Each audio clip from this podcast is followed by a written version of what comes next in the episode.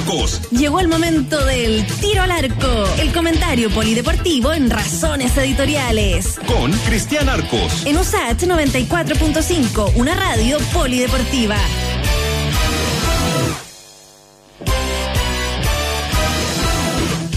Entramos de lleno a tiro al arco cerrando la semana y dándole la bienvenida, por supuesto, a todo el panorama deportivo de este fin de con don Cristian Arco. ¿Cómo está Cristian? ¿Cómo está Freddy? ¿Cómo están todos? Muchísima info, ¿ah? mucha, mucha, Sí, mucha info en Chile, en el extranjero, selección, eh, super clásico, eh, Messi, no, estamos, Oh, tenemos de, Messi. tenemos de todo.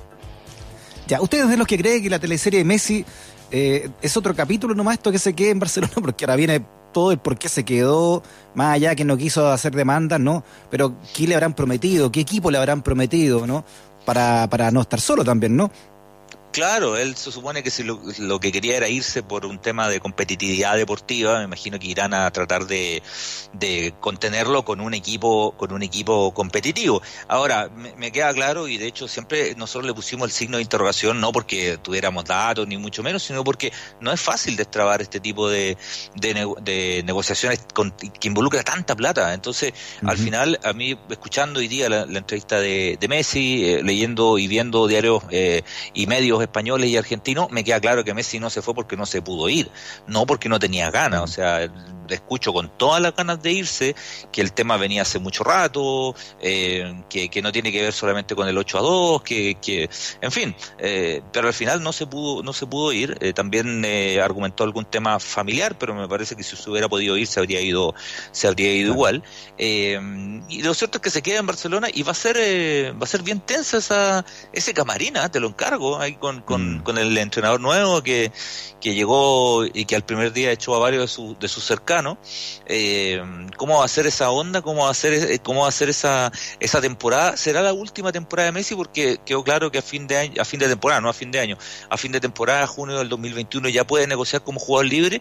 Eh, en una de esas es eso, que Messi se quede sabiendo que este va a ser su último año, algo parecido a lo que le pasó a Michael Jordan en los Bulls con The Last Dance, que es ese famoso documental que en el fondo es una miniserie, sabiendo que era su último año y su última temporada. Quizás quizás sea algo parecido lo que se viva con, con Lionel Messi ahora en, eh, en, eh, en Barcelona, pero pero veremos, veremos cómo, cómo Sí, se rearma eh, el equipo sin Suárez, sin Rakitic, sin Vidal y sin otros que, que seguramente se van a ir.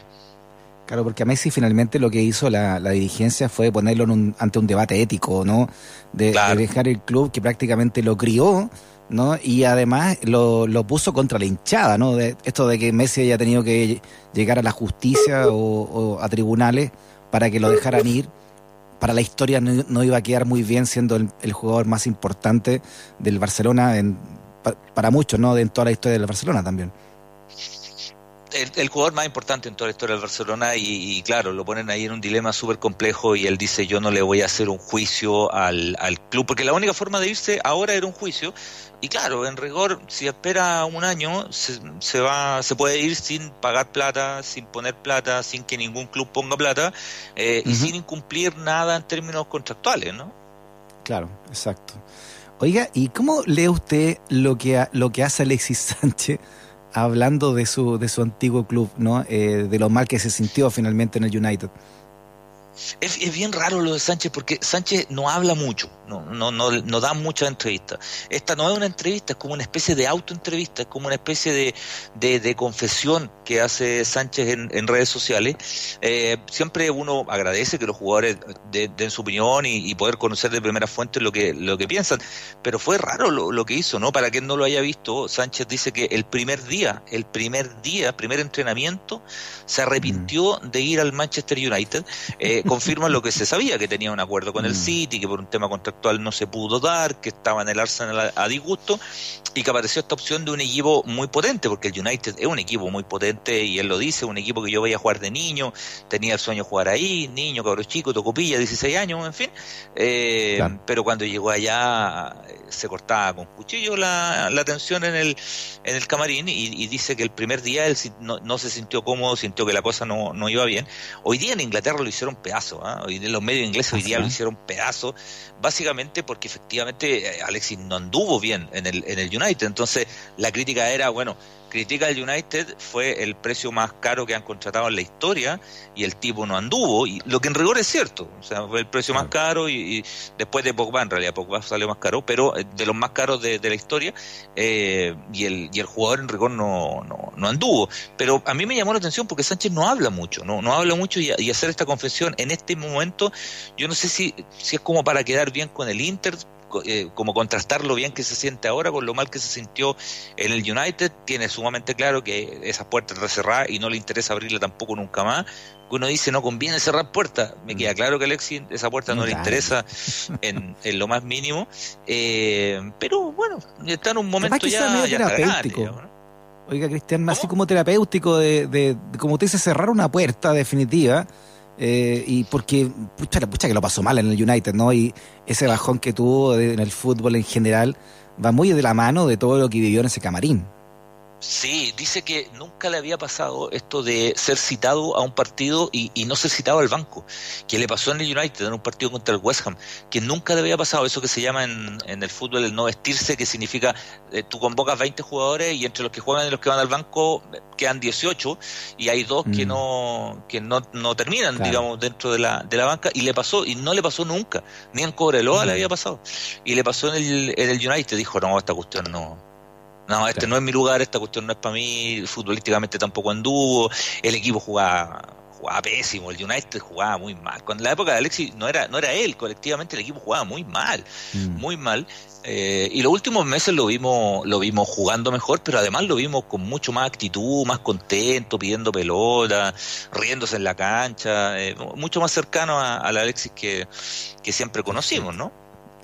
Bueno, veamos, si le sirve en realidad, como le digo, para cerrar una etapa definitiva y seguir adelante en lo que le queda también. es mejor, ¿no? Sobre todo ahora que está en Italia, capaz que le llegue ahí su compadre. No sé si compadre a esta altura, pero por lo menos alguien que conoce hace muchos años como, como Vidal, va a ser una buena dupla esa, ¿no? Sí, eran, ellos tienen una relación bien especial porque tienen, tienen buena onda entre ellos, tienen buena onda, pero son súper competitivos de Vidal con, con, Sánchez entre ellos también. Siempre lo fueron, ¿no? Eh, pero, pero en buenas, eh, ellos tienen una buena onda y qué sé yo, pero, pero siempre muy como, como receloso, así como, oye, pero, ah, pregúntenle a Alex, y decía Vidal, y, no, no, sé, así como, ah, voy, ahora Arturo sale en las portadas, no me pesquen a mí, eran como medio, medio sentido, ¿no? Tengo una relación bien particular. Obviamente, lleguen eh, la mejor forma posible a la selección, eh, que peleen, que hagan lo que quieran, porque parece que hay calendario oficial, ¿o no? Salió el calendario, mira, te lo voy a decir rapidito, eh, se confirmó que el 8 de octubre Uruguay-Chile, Montevideo probablemente a esta altura sin público, o sea, evidentemente va a ser sin público, cinco días después, el 13, Chile-Colombia en Santiago, en noviembre hay otra fecha doble, 12, Chile-Perú, 17, Venezuela-Chile, Está, brava esa fecha. Después, en marzo, nos saltamos a marzo del próximo año. Chile-Paraguay, el 25, el 30, Ecuador-Chile. Em, de ahí vamos a junio, Argentina-Chile, 3 de junio. Argentina-Chile, jugamos en Argentina primero. 8 eh, de junio, eh, Chile-Bolivia, eh, acá en Santiago. Y 2 de septiembre, para cerrar la primera rueda, para cerrar con el ánimo arriba, con la bandera al tope, Chile-Brasil. acá. Eh, acá. Y después viene la rueda de, revancha, pero la rueda de revancha eh, no está programada. Ojo, no necesariamente es el mismo orden. Eh, eso se ah, tiene que programar, no, no necesariamente. Qué bueno, porque la vez anterior terminamos con Brasil allá y no, nos fue nada bien. No teníamos ni una. No lo descarto. y que nos hicieron tres goles. No, lo descarto que nos toque de nuevo no, no, no lo, no lo descarto, pero por lo menos ya salió este, este calendario y queda poco, si queda nada, un mes para... Pa, ¿Cuándo dijo que comenzaba con quién? El primer partido que Chile tiene, la primera fecha doble que Chile tiene que arrancar en Montevideo es el 8 de octubre.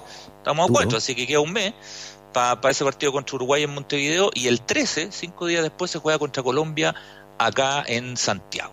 Oiga, difícil, la, nunca, recuerda que nunca hemos ganado ya en Uruguay y Colombia acá siempre ha sido complicado.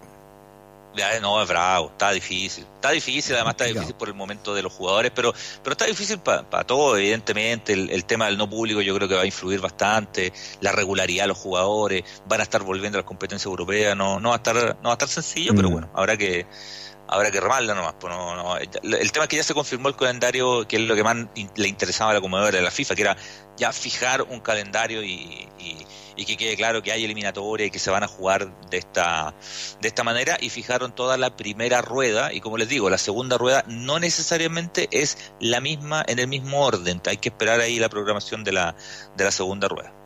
Perfecto. Yo siempre digo, como hincha de la U, eh, Cristian, tírenme tomate, pero para mí el clásico, clásico de la U es con la católica, ¿no? Por lo que representan históricamente las dos universidades. Eh, pero eh, Colo Colo sí, también. Para mí Colo Colo y la U son más complementarios que, que, que enemigos o archirrivales, pero pero bueno, es una cuestión mía que nadie me encuentra razón. Pero hay súper clásico. el domingo. Yo te, yo te, encuentro, yo te encuentro bastante razón y sabes qué, la historia, la historia demuestra de que el clásico, el super clásico que se llama la U Colo Colo, Colo Colo la U, eh, tiene una particularidad. Eh, se las voy a contar. La primera vez que jugaron Colo Colo y la U ya demostraron una forma de enfrentar la actividad distinta. La primera vez que ellos juegan es el año 1935, cuando recién había comenzado el profesional y la Universidad de Chile no había querido participar aún en el profesionalismo. Colo Colo llevaba dos años en la liga, no había sido nunca campeón, y la, la U era subcampeón del Nacional de Fútbol Amateur, que era tanto o más, más potente que la liga, y cuando jugaron, los diarios de la época hablaban del profesionalismo versus el amateurismo. Ya tenía ahí un, mm. carácter distinto, fue el año 35, partido que se jugó en los campos de Sport, que era una cancha, un estadio de 20.000 personas, no, no era tan chico, que está ubicado eh, dentro del parque que hoy es el Estadio Nacional. En un sector ahí dentro del, del, del, parque estaba ese antiguo estadio, los campos de Sport, y la primera vez que jugaron ganó Colo Colo 3 a 2 en ese, en ese partido. La primera vez que jugaron por el campeonato fue el año 38, con la U recién mm. incorporándose y fue la victoria más amplia que ha tenido Colo Colo en la historia, por lo menos para su registro, que fue 6 a 0 el año 1938. Pero como bien dices tú, Freddy, eh, recién el año 59 se juega un mm. partido que cambió la historia de los duelos Colo Colo la U. ¿Por qué? Porque definieron el campeonato el año 59. Estaba, Colo Colo fue puntero buena parte del torneo, la U le gana en la penúltima fecha, por, por fixture les tocó la penúltima fecha y ganó la U 3 a 2, para variar con gol del tanque campo en los descuentos, y al ganar ese partido lo alcanzó a Colo Colo jugaron la última fecha sus respectivos partidos. La U jugaba con Palestino, eh, Colo Colo eh, contra la Serena, ganaron sus partidos y obligaron a un desempate. Eh, y ese partido es considerado el primer superclásico. Fue la primera vez que se utilizó el término superclásico y ganó la U en esa definición. Gana la U 2 a 1. no anota esta vez Tanque Campo, ¿ah? anota Ernesto Álvarez mm. y Leonel para, para la Universidad de Chile, Juan Soto para Colo Colo. Y es primera vez que en la prensa habla del, del término superclásico en relación a que los dos equipos eran los dos equipos con más hinchada. Pero en la década del 60 eh, y, eh, fue el clásico más fuerte fue el universitario, porque los que pelearon más el título en los 60 fueron las universidades y hay una manera de, distinta, eh, evidentemente como institución en aquel tiempo de, enfrentarse, ¿no? La U con, con, con, la católica. Y, y, otra vez en los 70, tanto Colo Colo como, como la U no ganan muchos títulos en los 70. Entonces, recién en los 80, por el tema de la popularidad, ya se empieza a hablar de, del superclásico como lo entendemos hoy día, así con, movimiento de masa, con la previa, con arengazo y qué sé yo, eh, con un montón de historias, historias a favor de uno, de uno y otro que son eh, inolvidables. Eso sí tiene el superclásico, tiene un montón de capítulos inolvidables a, favor de, de a favor de uno y otro. Eh, mira, por ejemplo, eh, el año, a ver, eh, primero una, estadística general, han jugado 186 veces por torneo, 186 es de los clásicos más, antiguos, 85 lo ha ganado Colo Colo, 53 lo ha ganado, lo, han empatado y 48 lo ha ganado la U. Lo que hemos hablado otras veces, tú sabes que el goleador máximo en superclásicos es el Tanque Campos, tiene 16 goles en superclásicos, el tema es que Paredes tiene 15 O sea, Paredes Oh. tiene la posibilidad de, de alcanzar Ojalá uno no. de los récords que no, que no ha alcanzado, claro, pero por lo menos está, está en cancha. Y el tercero es Leonel. Leonel Sánchez, Ya. que tiene 14 goles, si bien jugó en Colo Colo también, sus goles son por, eh, por, la, por la Universidad de Chile. El jugador con más partidos es Misael Scuti y el jugador con, eh, en el caso de Colo Colo y en la U, el jugador con más clásico es Leonel. Leonel Sánchez, que Mm. tiene 33 partidos. Eh, ¿Cuál es el triunfo más grande de la U? Así como hablamos del de Colo Colo, que fue el primero, que fue 6-0. Yo creo que aquí nuestro amigo Marcelo y Frey, yo creo que tú también te acuerdas, el famoso clásico de la manito, que fue el Sí, por los 5-0 que le hace el equipo de San Paoli a, a Colo Colo en la cancha del Estadio Nacional y que después de ese partido fue la famosa foto de la manito, los jugadores de la U en el camarín Claro. mostrando la mano, lo que provocó la tirria, la ira eh, de la gente de, de Colo Colo, que en el siguiente partido gana 1-0 con gol de Carlos Mm. Muñoz. Y ahí se produce una de las polémicas del Superclásico. No sé si ustedes se acuerdan cuando, eh, con eh, un gesto bastante ordinario de- del arquero de Colo Colo en aquel tiempo, Francisco Prieto, hizo el famoso gesto del tepaseo. ¿ah? Y, y se agarraron a combo en la cancha. Pues Johnny Herrera lo agarró el cogote. Bueno, quedó, quedó las cosas. El, el clásico ha dado para varias peleas también. Eh, ¿Se acuerdan? Hay, hay varias legendarias. Eh, Sergio Vargas con Fernando Vergara dentro del arco, en la cancha del Monumental. Se mataron a cornetes, pero eh, el partido había vuelto a jugar y ellos se Claro. seguían pegando adentro, Mm. adentro del arco. Eso fue el año 96. El año 99, eh, como anécdota, el primer clásico que a mí me tocó cubrir, el año 99, un partido de la Copa Ciudad de Santiago, una copa inexistente, una copa de, de un amistoso que se agarran a combo un Marco Villaseca con Ricardo Rojas. Recién Mm. había salido la ley de violencia en los estadios y se los llevaron Mm. preso a la comisaría que está atrás ahí del Estadio Nacional, Guillermo Mann. Hasta las 4 de la mañana estuvimos reporteando la, la lindura de Superclásico después de los cornetes que se agarraron eh, Villaseca con, ¿En Guillermo Mann? con en la de Guillermo Mann. Estuvieron hasta las 4 de la mañana, estuvieron ahí hasta la hora del queso, eh, porque en un partido Copa Ciudad de Santiago, o sea, un partido que, de hecho, después de ese partido renuncia Roberto Hernández a la banca de, de la U, porque Colo Colo le gana 5-1 en ese partido a, a la U, pero era un partido amistoso, era un partido, y así entra, me voy a comer la historia, así llega a la U César Bacha, que era técnico de inferiores, que no lo cachaba nadie, no lo pescaba nadie, asume César Bacha eh, y la U sale campeón dos veces con, con César Mm. Bacha 99 y, y, y 2000. Pero eh, también hay, hay clásicos muy polémicos. ¿Se acuerdan el año 2010? Esta historia es increíble, ¿no? El año 2010 cuando eh, eh, la U ganaba 2 a 1, cancha lluviosa en el Estadio Nacional eh, y hay un centro para Colo Colo y al guardalínea, Patricio Basualto, se le, cae, el banderín eh, se le cae el banderín, evidentemente no, no- pi- pierde la, la concentración y anota un gol Cámpora, delantero argentino, absolutamente offside, eh, pero Sí, totalmente no. offside. Hoy día con VAR Sí. ese gol no Está es, no es cobrado. Mm. Claro, pero es muy, la imagen es muy divertida. O sea, tú, tú veías al, al guardalina corriendo, de repente se le cae el banderín y se recoge a tomarlo y no cacha que está offside. Una cuestión, una, No, claro. una, una locura, digamos. También fue uno de los, de los clásicos bastante polémicos y también hay algunos clásicos con, muchos clásicos, con héroes y villanos que, villanos por un día, héroes por un día o villanos por un día. Y yo quería Mm. resaltar la historia. Fíjate que la U de San Paoli, que era un equipazo, eh, no le pudo ganar a, a Colo Colo en el Monumental, no, no, no, no había caso. Y el año 2011 juegan un partido con Colo Colo que venía muy mal y hasta el último minuto Colo Colo lo ganaba 2 a 1 en la cancha del, del Monumental. Y jugaba en Colo Colo un volante paraguayo que se llamaba Osmar Molinas. eh, que no, no- nunca metió un gol, fue suplente casi todo el año, fue un desastre eh, durante toda la temporada. eh, y en la última jugada del partido tiran un centro y él con su afán de despejar cabecea contra Ya. su propio arco y hace un autogol. Eh, debe ser de los goles más gritados de la U en el último tiempo en un monumental. San Paoli se metió a la cancha, fue cuando el, eh, Marcelo Díaz hizo un pato Yáñez para los hinchas de Colo Colo en el estadio. ¿Qué, qué- pero la locura. eh, y fue el, el- el triste paso de Omar Molinas por, por la cancha del, por, por un superclásico ma- marcado por el autogol en el último minuto. Yo, yo tengo dos recuerdos como hincha de la U, uno muy alegre y uno muy triste con, en clásico. El, el alegre, que lo deben recordar varios, y el que lo recuerda está en está en, en este zona de peligro, digamos, de, con el coronavirus, que es cuando Salah hace el gol y los clasificamos en la liguilla. Penal, ataja el penal. 1971. 81, claro.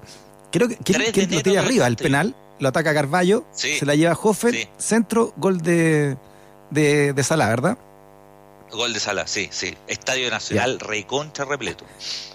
Ese, ese, qué, qué alegría, qué alegría más grande. Estaba en el estadio con el, mi tío Carlos, que me lleva siempre al estadio. Sí. Y 3 de la pena más 81. grande, el- la perdemos la definición por penales con Colo Colo. Eh, cuando Cantero fue el que el que tiró, se, se hizo el lindo con el penal, ¿o no? Eh, 2006 claro, el que ataja Claudio Bravo en, en la, en la final eh, de Matías Fernández también. Matías Fernández hace lo- los goles que, que van a la, a la final y claro, el famoso penal en que le pican la, la pelota en plena definición y Bravo que estaba lanzado se recupera y alcanza a, a manotear. Año 2006, Vichy Borghi era el técnico de, de 2006, Colo Colo, claro. Gustavo Huerta era el técnico de, de la Universidad de Chile. Sí, es un, es un, es un recuerdo, es un recuerdo no, no feliz para la gente de la U y muy feliz para, No, no. para la gente de Colo Colo. Fíjate que acá tengo un dato, ¿ah? el año 1986 es la máxima asistencia en la historia del Estadio Nacional. En la historia del Estadio Nacional fue precisamente Ya. un superclásico. 78.848 personas controladas. Hoy día el Nacional hace 42.000. No me preguntéis cómo entraron 30.000 más al Estadio Nacional. Oiga, pero este nunca fue al estadio así que, no- que la gente no, no se podía meter porque se sentaba en, el, en, la, en, la, en la galería. Yo me en acuerdo galería la final. sí, pues, mi- mi- o sea, Mi- mi eh, papá es que yo era de en Unión. Curicó- en Curicó no pasaba mucho, pero pero pero me tocó cubrir partidos acá con, con gente en la, en la escalera, sí, claro. Oiga, en mi, mi papá era de Unión y, y en la final del 76, puede haber sido, la Unión contra Everton. se- 76, que gana- Estadio Nacional, sí. Ya, a ese me llevó. Yo era chico, que ya tenía, y, pero no vi, no vi nada porque me tapaba toda la gente. Y mi papá tampoco lo, creo que tampoco lo vio porque llegamos eh, al estadio y más encima lo pierde la Unión, le gana a Everton, y no se Sí, podía ver nada. Lleno, pero hasta las banderas, como se decía hace tiempo. ¿eh? Sí, no, repleto, repleto. Y este partido que yo te comentaba, del año 86, es la máxima asistencia controlada en el estadio. En- eh, ahora, probablemente hay otros partidos donde entró más gente, pero estos son eh, asistentes asistentes controlados en un partido que terminó que terminó uno a uno. Han habido clásicos de todo tipo. eh, hubo un clásico el año que la U baja, que pocas fechas antes de bajar, la U le hace tres a, a Colo Colo. Eh, y siempre acusaron a Arturo Salá con Manuel Pellegrini de haber arreglado ese partido. Evidentemente los dos lo desmienten con fervor, pero la U venía muy mal y Colo Colo Claro. venía de, de mucho más arriba y le mete tres, le hace un, le hace un baile, pero pero eh, enorme, eh, enorme, pero nada, la, la historia, mira, acá me, me comenta además Marcelolo, eh, el debut de Marcelo Salas, claro, Marcelo Salas Claro. su debut goleador, si, eh, si bien él había jugado algunos partidos, el, el gran el gran matador, y de hecho el apodo sale, en un partido contra Colo Colo que le mete tres goles.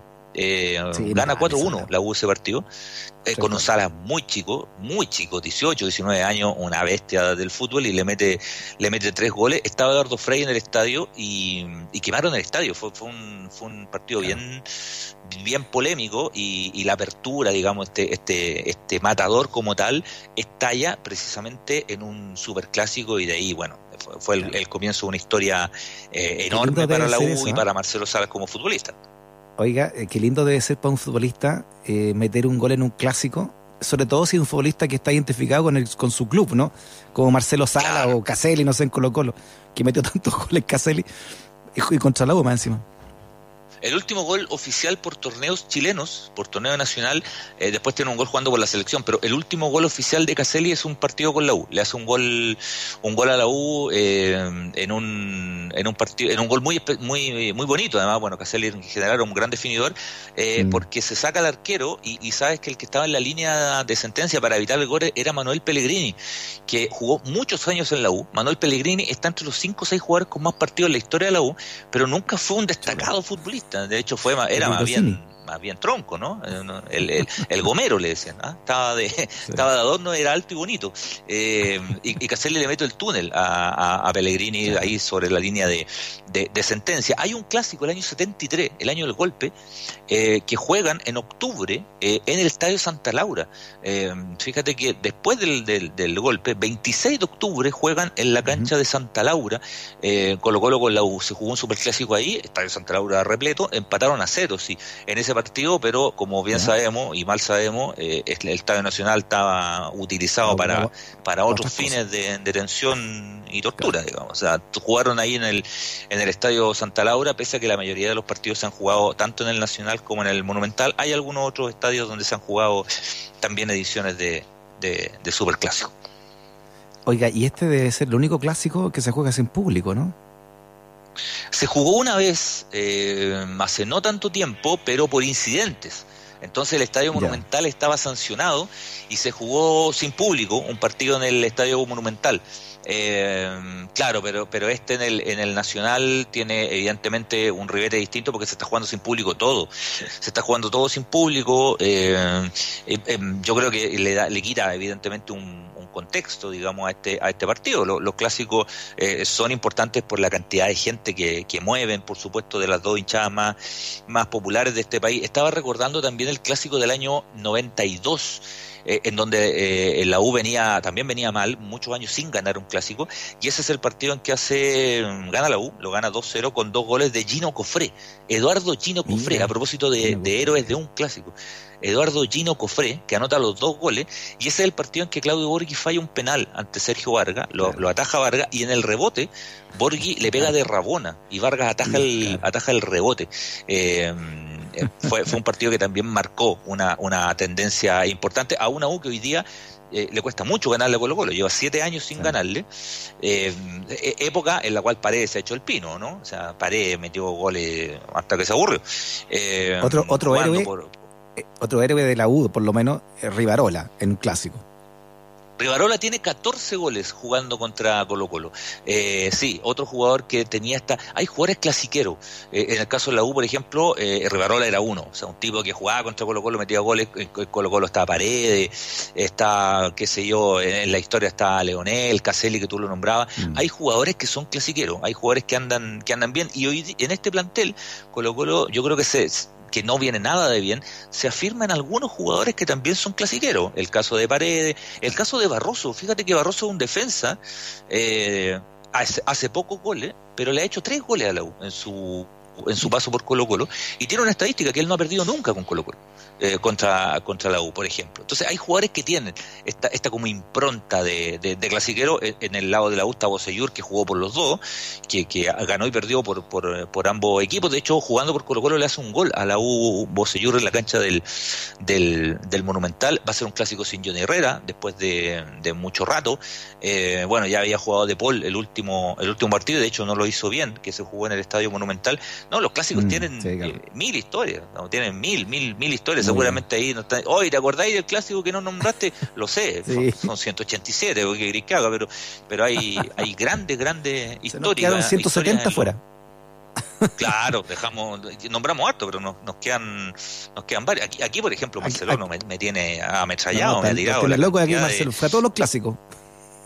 Sí, colocó la 1.23. Mira, mira, Mira que no, le hace cuerda de, un, de uno que, que, que, como hincha la U le dolió. El año 93 jugaron la final de la liguilla eh, y, y está el famoso gol de Hugo Rubio en el último minuto, último minuto del partido y Hugo Rubio hace un, un gol que deja a la U fuera de la Copa Libertadores con una U que esperaba ya, empezaba a, a, remontar, digamos, y Colo Colo logra clasificar. El, el campeón era Cobreloa, pero estaban peleando por ir a, Copa Libertadores de América y lo gana en el último, en el último minuto. Hay de todo, está el, clásico de Guayquipán que mete dos goles, está el clásico de que la U gana con gol de Maestri en el Monumental, ¿no? Hay, hay muchas, muchas ah, grandes historias en los superclásicos.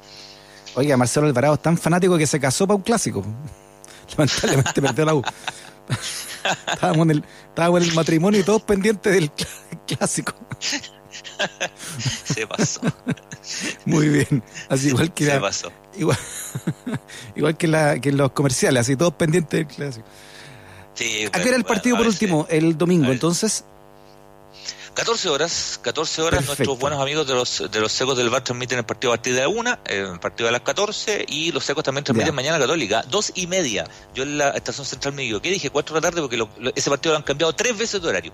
Ahora sí, fijo, dos y media de la tarde juega la Católica con, con Coquimbo. Ya, tenemos a Mili, la jefa con taquicardia para que no vayamos a corte. Así que eh, gracias, don Cristian, que tenga un buen fin de semana. Que estén bien, nos vemos. Abrazos. Chao, chao. Que nunca te discriminen por razones editoriales. Radio Usage 94.5, el dial de un mundo que cambia.